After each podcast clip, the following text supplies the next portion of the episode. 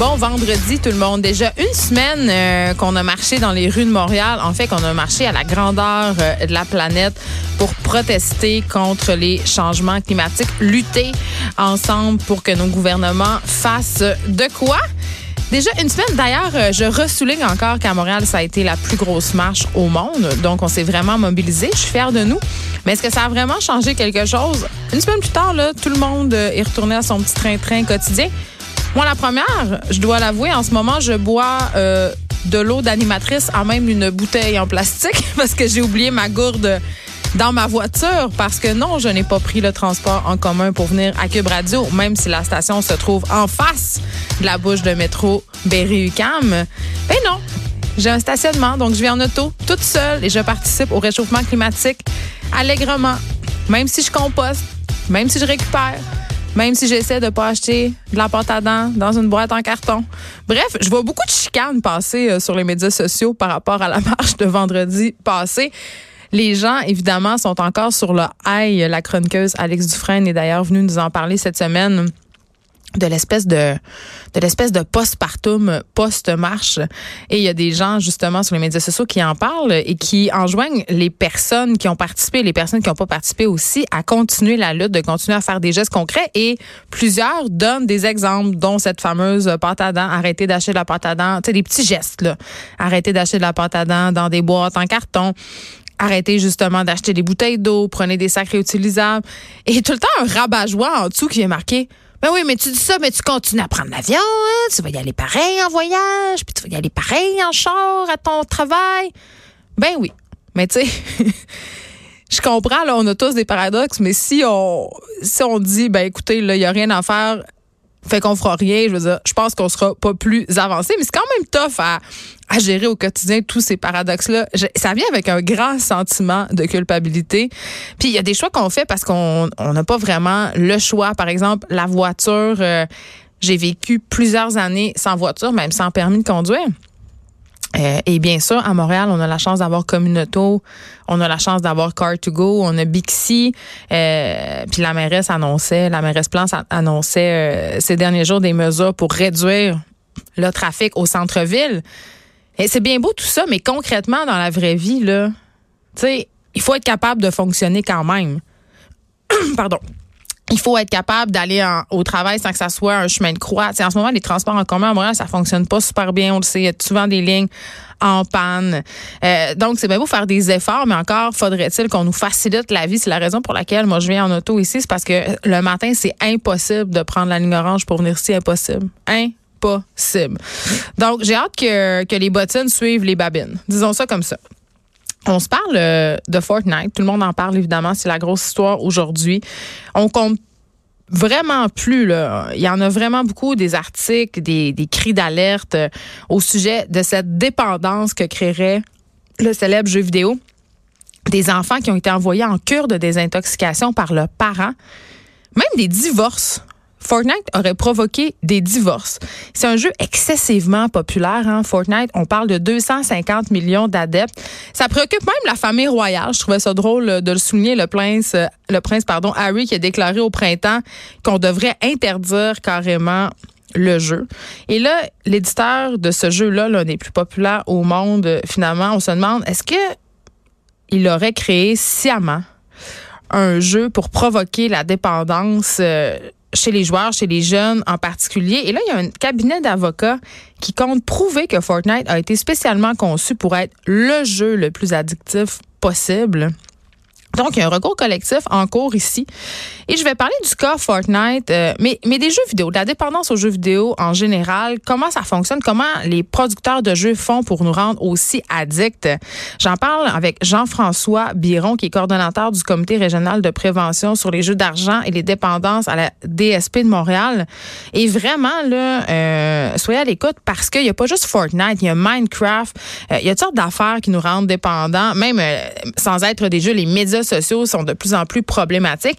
Il y a des jeunes, on en parle souvent, qui s'isolent, qui ont plus de vie sociale, qui deviennent agressifs, qui voient leur sommeil perturbé par ces, euh, par ces jeux-là. Et moi, je me dis, coudon, euh, est-ce que les compagnies de jeux utilisent les mêmes stratégies que les fabricants de cigarettes à l'époque? Est-ce que consciemment, on intègre dans ces productions vidéo-là, des ingrédients que ce soit sonore, euh, visuel, la façon dont les jeux sont faits, les scénarios pour rendre les gens addicts. Donc, on va se poser cette question-là. Euh, politique, à la veille de la journée mondiale euh, de l'habitat décrétée par l'ONU, il y a des regroupements québécois qui pressent les partis fédéraux de faire mieux en matière de logements sociaux. On sait qu'on est dans une grande pénurie de logements en ce moment dans plusieurs grandes villes au Canada, au Québec. les logements sociaux, c'est encore pire. Il n'y en a pas. Et ceux qu'il y a, ils sont en piteux état. Je vais parler avec Véronique Laflamme, qui est la porte-parole du Front d'action populaire en réaménagement urbain. Vous le connaissez plus sous le nom de Frappru, cet organisme-là. Donc, on va leur parler tantôt au sujet des logements sociaux.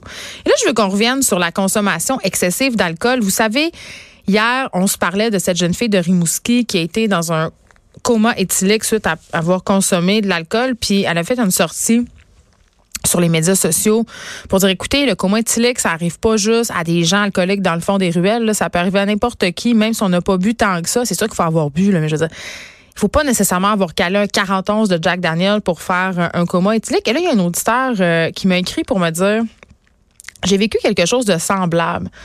Euh, après le travail, j'ai rejoint des amis dans un bar et là, il était plus tard. C'est-à-dire que mes amis euh, étaient déjà avancés. il y avait déjà bu de l'alcool. Et là, il dit, j'ai eu la brillante idée de les rattraper. Quand on est parti, j'ai aidé mes amis à rentrer dans le taxi et je suis allée les coucher. Deux heures après, j'étais à l'hôpital dans le coma. Donc, ça arrive. C'est plus répandu qu'on pense. Et là, il y a une première enquête de surveillance canadienne menée en collaboration avec Santé Canada et Statistique Canada qui va être lancée euh, sur les campus en novembre prochain par rapport à la consommation excessive d'alcool à l'université. Et hier, euh, à Sherbrooke, il y a eu premier symposium scientifique sur la question. Il y a des spécialistes canadiens euh, qui ont abordé notamment le changement de culture par rapport à l'alcool dans les universités, les approches éducatives pour prévenir cette consommation-là élevée. On va parler à une des chercheurs, Catherine Paradis, tantôt par rapport à la culture de l'alcool sur les campus, ce qui va être fait, ce qui pourrait être fait. On va parler aussi euh, de cette lettre ouverte qui a été publiée dans le Devoir, qui moi m'a fait un peu sourciller. Ça s'appelle Les jeunes doivent se réapproprier le marché du travail. C'est une lettre écrite par Jean-Claude Bernatchez, qui est professeur titulaire en relations de travail à l'Université du Québec à Trois-Rivières. Et là, j'ai lu tout ça.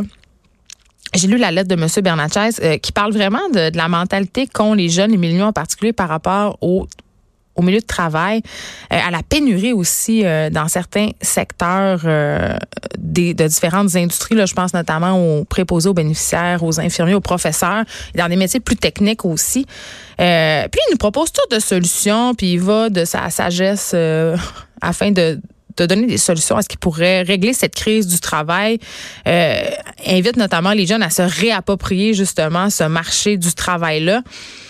J'avais le goût de parler de ça avec euh, avec une jeune, une jeune qui travaille. J'ai j'ai pensé en discuter avec notre collaboratrice Élise Jeté, euh, qui fait des chroniques culturelles ici, mais qui est aussi euh, productrice de contenu en cinq minutes, qui a toujours des idées assez arrêtées, surtout sur la façon dont on considère, dont on traite, entre guillemets, les milléniaux. Est-ce que là, on va parler de cette lettre ouverte de Jean-Claude Bernatchez, un jeune, les jeunes doivent se réapproprier le marché du travail. J'ai envie de dire lol. C'est très, très drôle. Monsieur Bernatchez semble avoir tant de solutions. Madeleine Pilote Côté sera là aujourd'hui aussi. Elle a fait, euh, évidemment, euh, des Vox Pop. Trois sujets pour nous aujourd'hui. Est-ce que les filles ont plus de facilité à l'école? Tu sais, euh, ça a défrayé la manchette, là, cette école de l'Outaouais qui ont décidé de séparer euh, les garçons des filles. Euh, je me suis même insurgée contre ça à propos du fait qu'on orientait les filles vers des, des, des, intérêts différents. Mais quand même, ce qu'il faut retenir de ça, c'est qu'il y a quand même un problème avec les jeunes garçons et l'école. On sait qu'ils sont surreprésentés dans le décrochage scolaire. Est-ce que les filles vraiment ont plus de facilité à l'école? Est-ce que l'école est faite pour les filles? On va se poser cette question-là. Et on va revenir sur la fameuse question de l'avortement. Vous le savez, c'était le débat des chefs et ça a été une, la, première question qu'on a été euh, posée à Andrew Scheer. Et d'ailleurs, hier, j'avais Antoine Robitaille à mon micro qui nous a quand même fait une révélation euh, qui, moi, je trouve un peu passée dans le bar, mais que je trouve très, très grave. Julien, Justin Trudeau, pardon, qui en 2011 s'est prononcé ouvertement contre l'avortement. Ouvertement, il le dit. Il a dit, par contre, euh, que ça ne le laisserait pas influencer ses politiques, qu'il ne désirerait pas jamais revenir. Et là, au débat euh, des chefs, justement, Andrew Scheer, qui, a évité la question, qui n'a pas voulu se prononcer, n'a pas voulu dire qu'il était anti-choix, parce que moi, je refuse de dire le mot pro-vie, c'est pas ça du tout. Euh, mais en tournée dans les maritimes, il l'a dit. Il l'a dit, je suis un pro-vie. Fait qu'il l'a finalement avoué. On va se demander avec euh, Madeleine Pilote Côté, pensez-vous qu'avoir un premier ministre pro-vie pourrait restreindre le droit à l'avortement? Et enfin, la dernière question qu'on va se poser avec Madeleine, le clitoris est-il reconnu à sa juste valeur? C'est une bonne question. C'est une bonne question. Catherine Parent aussi sera là. Son sujet euh, d'aujourd'hui, évidemment, Catherine, qui est toujours dans les affaires de cœur. D'ailleurs, vous avez beaucoup aimé euh, sa chronique sur les pervers narcissiques. Ça a été une des chroniques les plus populaires de l'émission euh, depuis qu'on est en nombre. Vous pouvez aller la réécouter sur le site web de Cube, par ailleurs, parce qu'on on nommait plusieurs critères. Beaucoup de monde semble être pogné avec des pervers narcissiques. Aujourd'hui, on va se parler avec Catherine du lâcher prise dans le couple. Hein? Les raisons de se chicaner, la nouvelle réalité des couples, sur quoi il faudrait lâcher prise? Et évidemment, on va vous donner des trucs pour éviter les conflits. Les conflits, pardon. Euh, donc voilà. C'est quand même. Euh, je pense que ça peut quand même être utile. Je parlais euh, cette semaine des hommes en détresse. rapport aussi au cas d'Hugo Fredette euh, qui subit son procès en ce moment. Euh, Maxime Labrec aussi qui subit son procès. Tous deux sont accusés d'avoir assassiné leurs ex-conjointes avec une violence inouïe. J'ai blogué euh, par ailleurs sur ce sujet-là précisément ce matin sur le site du Journal de Montréal. Vous pouvez aller voir ça dans la section blog. Et je me demande, est-ce qu'on en fait assez pour aider les hommes en détresse au Québec? Et là, je suis allée voir un peu qu'est-ce qui se passait au au niveau de l'Institut national de santé publique du Québec. Et on est formel par rapport aux homicides conjugaux. Les homicides conjugaux au Québec et au Canada, ils sont à la baisse. OK? Par contre, la majorité de ces homicides-là sont commis par des hommes à l'endroit des femmes et ce qui est vraiment capoté, c'est que c'est souvent pour les mêmes raisons et c'est souvent dans une période entourant une rupture qui est initiée la plupart du temps par la conjointe. Et là, pourquoi ces hommes-là euh, commettent des gestes comme ceux-là? Ben, à cause de la possibilité, de la jalousie, de la frustration.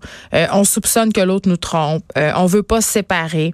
Le rejet, sentiment d'abandon, bref, désespoir mal canalisé par certains hommes lors d'une séparation. Puis d'ailleurs, je parlais à Patrick Desbiens cette semaine du réseau Maison Oxygène et on se demandait justement est-ce qu'on a assez, est-ce qu'on adresse assez la détresse psychologique des hommes, euh, cette détresse que peuvent éprouver certains euh, lorsqu'ils traversent une rupture amoureuse? Et lui me disait, eh, j'en vois passer du monde dans mon bureau. Il faut faire attention quand même ce sont pas chaque homme en détresse. C'est pas c'est pas parce qu'un homme est en détresse qu'il va devenir violent. Ça, c'est important de le spécifier. Mais quand même, euh, ce qu'on pointait du doigt, c'est cette idée selon laquelle les hommes ben, sont élevés depuis qu'ils sont petits à pas pleurer, à pas montrer leurs sentiments, à pas demander de l'aide, à se montrer fort, en contrôle. Donc, quand ils arrivent euh, pour consulter, et ça, c'est quand ils arrivent à le faire, ils sont déjà largement hypothéqués. Euh, donc, quand même, c'est un problème majeur. Il n'y a pas beaucoup de ressources pour les hommes et quand même, les hommes hésitent encore à consulter ou ils le font souvent trop tard. Et là, euh, si on pense à Maxime Labrec, à Hugo Fredette ou encore, vous savez, à Anthony Pratlop, celui qui a, tué euh, la petite Daphné Huard-Boudreau, tous quand même ont, un point en commun. Tous, sans exception, ont montré des signes d'instabilité psychologique, de détresse, de colère. Ça les excuse pas. Loin de là. Mais quand même, où étaient les gens? Où étaient les proches? C'est quoi que la police faisait? Pourquoi on n'a pas orienté ces hommes violents-là, visiblement en détresse, désorientés? Je veux dire, dans le cas d'Anthony Pratlops, il a fait des messages sur Facebook. Il l'a quasiment dit dans des vidéos qu'il s'en allait à tuer. Personne n'a rien fait je trouve qu'on est encore hésitant à regarder en face la détresse et la violence dont sont capables certains hommes parce qu'on veut pas le savoir. Il y en a beaucoup des meurtres conjugaux. Il y en a beaucoup, beaucoup, beaucoup. Et là, je veux pas revenir sur le victim blaming dont a fait l'objet euh, Véronique Barbe notamment. Euh, on l'a accusé d'être une folle. On l'a accusé de l'avoir cherché. Mais quand même, je trouve ça dommage qu'on prenne pas le taureau par les cornes puis qu'on leur offre pas de l'aide psychologique à ces gars-là. Euh, puis d'ailleurs, après la publication de mon billet ce matin, j'ai quelqu'un qui m'a écrit, euh, je vais taire son nom, mais il me dit, euh, je vais taire aussi l'entreprise où il travaille parce que c'est une entreprise d'État, mais euh, c'est un homme qui travaille aux ressources humaines dans cette entreprise-là. C'est un milieu majoritairement masculin. Puis il me confie, il dit, écoutez, on sait plus quoi faire. On est tellement sollicité. Il y a tellement d'hommes qui ont besoin d'aide, c'est vraiment pas facile. Donc, qu'est-ce qui se passe? Il y a vraiment un problème. Euh, puis là, je sais que souvent les féministes tournent un peu au ridicule. La, détresse euh, masculine, c'est pas du tout ça l'intention, mais c'est de dire, elle existe réellement cette détresse-là? Et il faut en parler. Euh, avant qu'on s'en aille parler euh, de Fortnite, je veux qu'on se parle euh, de Rihanna et de Jack Metzid. Je ne sais pas si vous avez vu ça passer. Rihanna s'est mis à suivre Jack Metzid sur les médias sociaux, OK? On ne sait pas pourquoi, mais elle s'est abonnée hier au compte Instagram de Jack Metzid, le nouveau, le chef du nouveau Parti démocratique. Et évidemment, ça a créé absolument une onde de, choc positif sur Internet. Elle me, volé mon Jack Metzid. Je suis vraiment découragée. Quand même, Rihanna qui a 75 8 millions d'abonnés. Ça commence à faire pas mal. Et là, tout le monde se demande évidemment, euh, mais pourquoi? D'où vient cet intérêt subi de Rihanna pour euh, la politique fédérale canadienne? Moi, j'ai ma petite idée là-dessus. Hein. On s'en parlait. Jack Minty, pas mal cute. Pas mal cute. Là, on se demande euh, ce qu'a fait. Le sac de chips a fait un, article là-dessus, se demande si Rihanna veut, veut obtenir sa citoyenneté canadienne. Bon, je penserais pas. Mais quand même, euh, je trouvais ça super drôle de souligner Rihanna qui suit maintenant notre bon euh, Jack May. On s'arrête un instant.